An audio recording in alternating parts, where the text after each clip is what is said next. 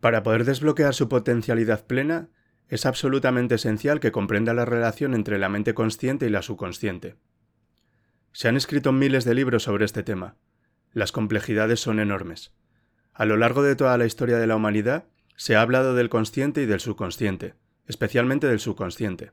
El subconsciente, a menudo, se conoce como la central de energía de nuestro ser. Hablaremos más de cómo uno afecta a su subconsciente según vayamos avanzando en este programa. Empecemos por hablar de la relación entre las dos mentes y de lo que puede hacer para controlarla y para cambiar la programación interna de la mente subconsciente. La mente consciente y la subconsciente están maravillosamente diseñadas. El diseño maestro, si me entienden, en el sentido de que tienen funciones muy distintas y trabajan perfectamente en tándem la una con la otra. Quizás un buen modo de ilustrarlo es diciendo que esta es la mente consciente y esta la subconsciente. En realidad, la mente consciente realiza alrededor del 10% del pensamiento responsable, de alrededor del 10% del conocimiento consciente, y la mente subconsciente hace al menos el 90% o más. Cuando hablamos de la potencialidad humana y de desbloquear la potencialidad humana, queremos decir desbloquear la enorme capacidad del poder del subconsciente. ¿Qué hace la mente consciente? La mente consciente tiene ciertas funciones específicas. En primer lugar, la mente consciente es objetiva, la mente consciente puede observar el mundo con claridad, si quieren, y considerarlo de manera analítica, objetiva. Quiero decir sin emoción. Estas son tres de sus cualidades. En otras palabras, pueden distinguir la diferencia entre verdad y mentira. Es como si dijéramos la parte matemática impasible del cerebro. La mente consciente tiene cuatro funciones. La primera es, la mente consciente identifica los datos de entrada. Los datos de entrada pueden venir de varias fuentes pueden ser nuestros pensamientos o las cosas que nos suceden en el mundo externo. Así que, pongamos que está cruzando una calle. Hablamos de su mente. Está cruzando una calle y oye el ruido de un automóvil. Sus ojos se vuelven inmediatamente hacia la derecha para ver qué es el sonido e identificar lo que lo produce. Cuando uno ve el automóvil, automáticamente asocia el ruido con el coche. Lo segundo que hace la mente consciente es comparar ese automóvil en movimiento con todos los demás automóviles en movimiento de su experiencia. Si usted vive en una gran ciudad como Nueva York, ve un coche y compara ese automóvil en movimiento con otros coches.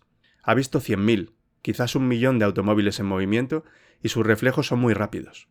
Si vive en un país donde no hay muchos automóviles, lo más probable es que cuando vea un vehículo en movimiento, sus reflejos sean muy, muy lentos. La comparación, si quieren, se hace por medio de un rápido reconocimiento por el subconsciente y una verificación de todas las experiencias previas que uno haya tenido de los coches en movimiento. Según se hace esto, según se hace la comparación, se obtiene una respuesta instantánea. De hecho, se dice que el subconsciente funciona aproximadamente a 30.000 veces la velocidad de la mente consciente. Uno puede echar un simple vistazo, oír un ruido o pensar un pensamiento en la mente consciente y activar al momento una reacción que podría necesitar una enorme cantidad de horas de evaluación si se hiciera de manera consciente. El tercer punto, la tercera función de la mente consciente, es que analiza, una vez que recibe una respuesta a su comparación, analiza la situación. Usted está cruzando la calle, oye el ruido del motor del automóvil, vuelve los ojos a la derecha, ve el coche que viene hacia usted, su comparación le dice que va a 90 por hora y que estará donde usted está en un segundo, a no ser que usted se mueva. De modo que analiza la situación y se dice, ¿qué debo hacer? ¿Debo moverme o no? La respuesta es sí. Lo que uno hace es moverse y eso nos lleva a la cuarta función de la mente consciente, que es decidir. La mente consciente decide qué hacer después del análisis. Dice que sí o que no. La mente consciente funciona como un ordenador binario. Siempre está diciendo sí o no a la información de entrada. La mente consciente solamente tiene espacio para un pensamiento a la vez. Eso es verdaderamente sorprendente, como van a ver. Es, sin lugar a dudas, una estructura brillante. De modo que está cruzando la calle, oye el ruido, mira a la derecha, ve el coche en movimiento, la comparación le dice que viene hacia usted y el análisis del coche en movimiento dice que se tiene que apartar. Se dice, ¿me aparto? Sí o no. La respuesta es sí. ¿Retrocedo? Sí o no. Tan pronto como dice sí, retrocedo, y usted traslada esta palabra sí a su mente subconsciente, la mente subconsciente pone en movimiento al instante todos los nervios, todos los tendones, todos los tejidos, para quitarle de en medio. No tiene que pararse a pensar, ¿adelanto mi pie derecho antes o el izquierdo? Lo único que hace es enviar la señal a la mente consciente, reforzada por una carga, si quiere, o una detonación de emociones. Cuanto más fuerte sea la emoción, más rápido responde el subconsciente a su orden. El subconsciente está activado por la emoción. La emoción de temor, de deseo, el instinto de supervivencia, el instinto del cariño. Siempre es una emoción la que activa el subconsciente. Bueno, ¿cuáles son algunas de las características de la mente subconsciente? La mente subconsciente es como un enorme banco de datos. La función del subconsciente es almacenar y recuperar datos. En otras palabras, la mente subconsciente es la mente subjetiva, sencillamente porque es la mente que obedece. Al igual que la mente consciente ordena, el subconsciente obedece. La mente subconsciente no tiene pensamientos propios. Por cierto, la mente consciente no tiene memoria. La mente subconsciente es la sede de toda la memoria. La mente consciente, como recordará, solamente puede estar ocupada por un pensamiento en cada momento, mientras que la mente subconsciente puede almacenar millones de millones de hechos. La relación entre el consciente y el subconsciente es que el consciente es como un jardinero y el subconsciente como un jardín. Las semillas que se plantan en la mente consciente son la que la mente subconsciente hará crecer. En la mente subconsciente tenemos una serie completa de programas distintos. El autoconcepto, que contiene toda la información, todos los temas que son importantes para nosotros y todas nuestras experiencias y reacciones previas a dichas situaciones.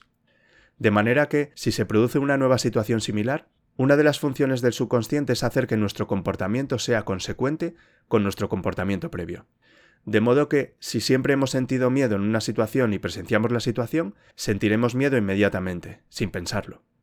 En una situación desconocida, la tendencia natural es ni tener ni dejar de tener miedo, porque no se dispone de suficiente información hasta haber elaborado un banco de experiencias.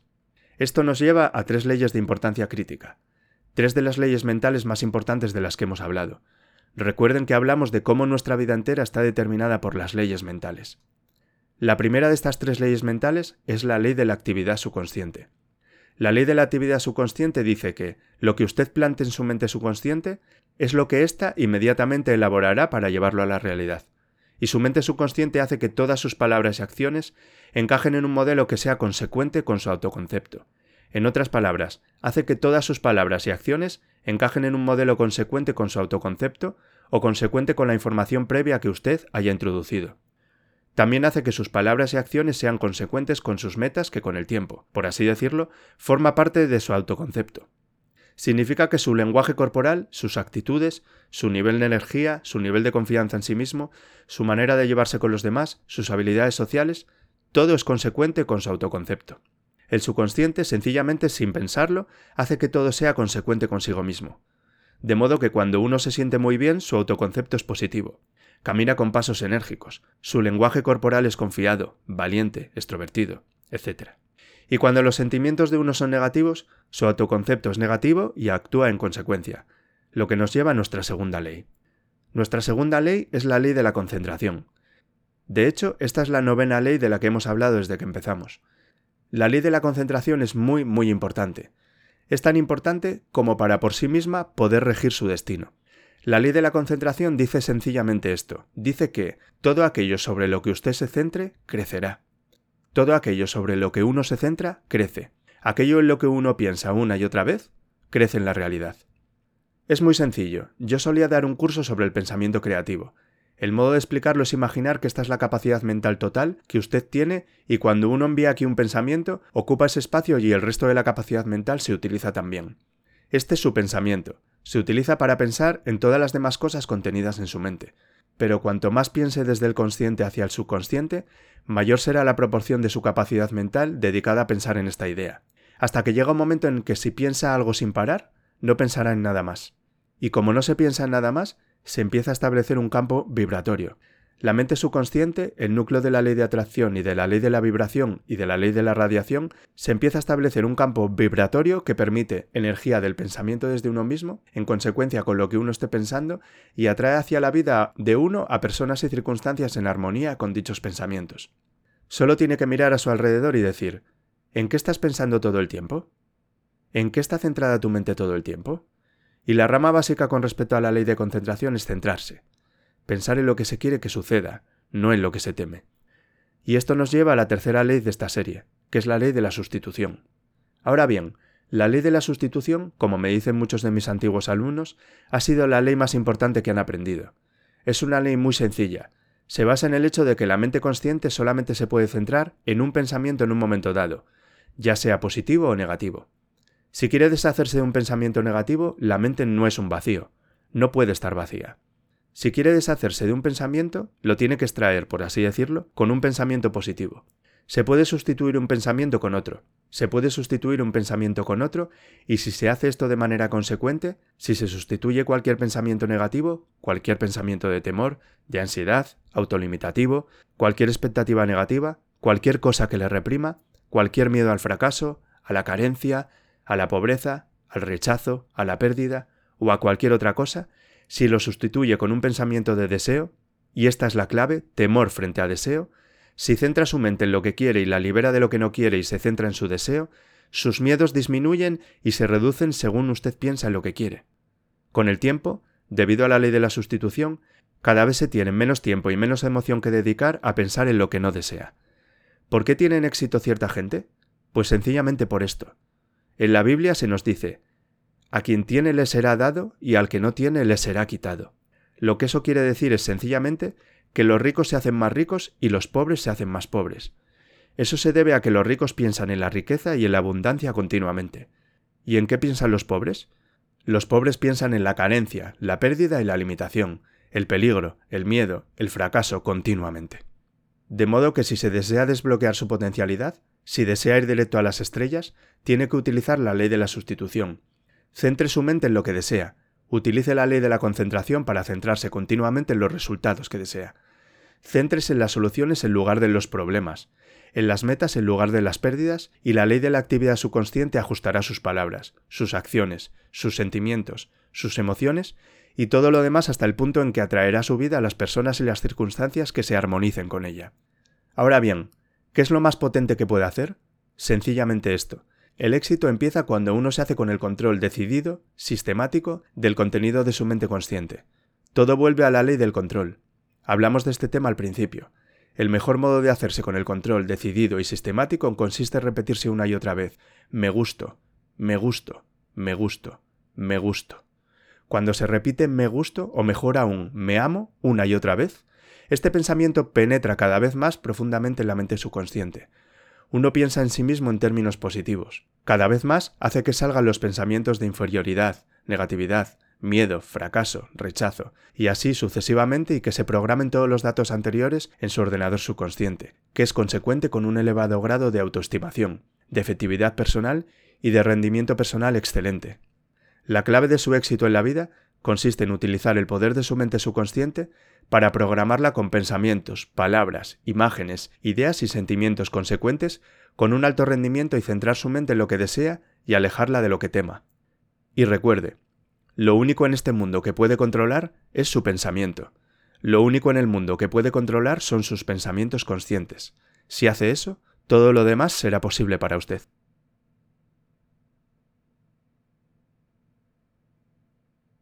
Antes de que te vayas me gustaría pedirte tres pequeños favores. Si te gusta el contenido del podcast, suscríbete gratis para recibir avisos cada vez que subo un nuevo episodio. Comparte el contenido para llegar a más personas y deja un comentario desde la plataforma en la que me escuches habitualmente. Si quieres recibir gratis contenido exclusivo directamente en tu bandeja de correo, entra en elamoreslarespuesta.com barra únete y apúntate a la lista. Y por último, si consideras que el contenido que comparto es valioso, apóyame haciendo una donación a través de mi web elamoreslarespuesta.com. Muchas gracias.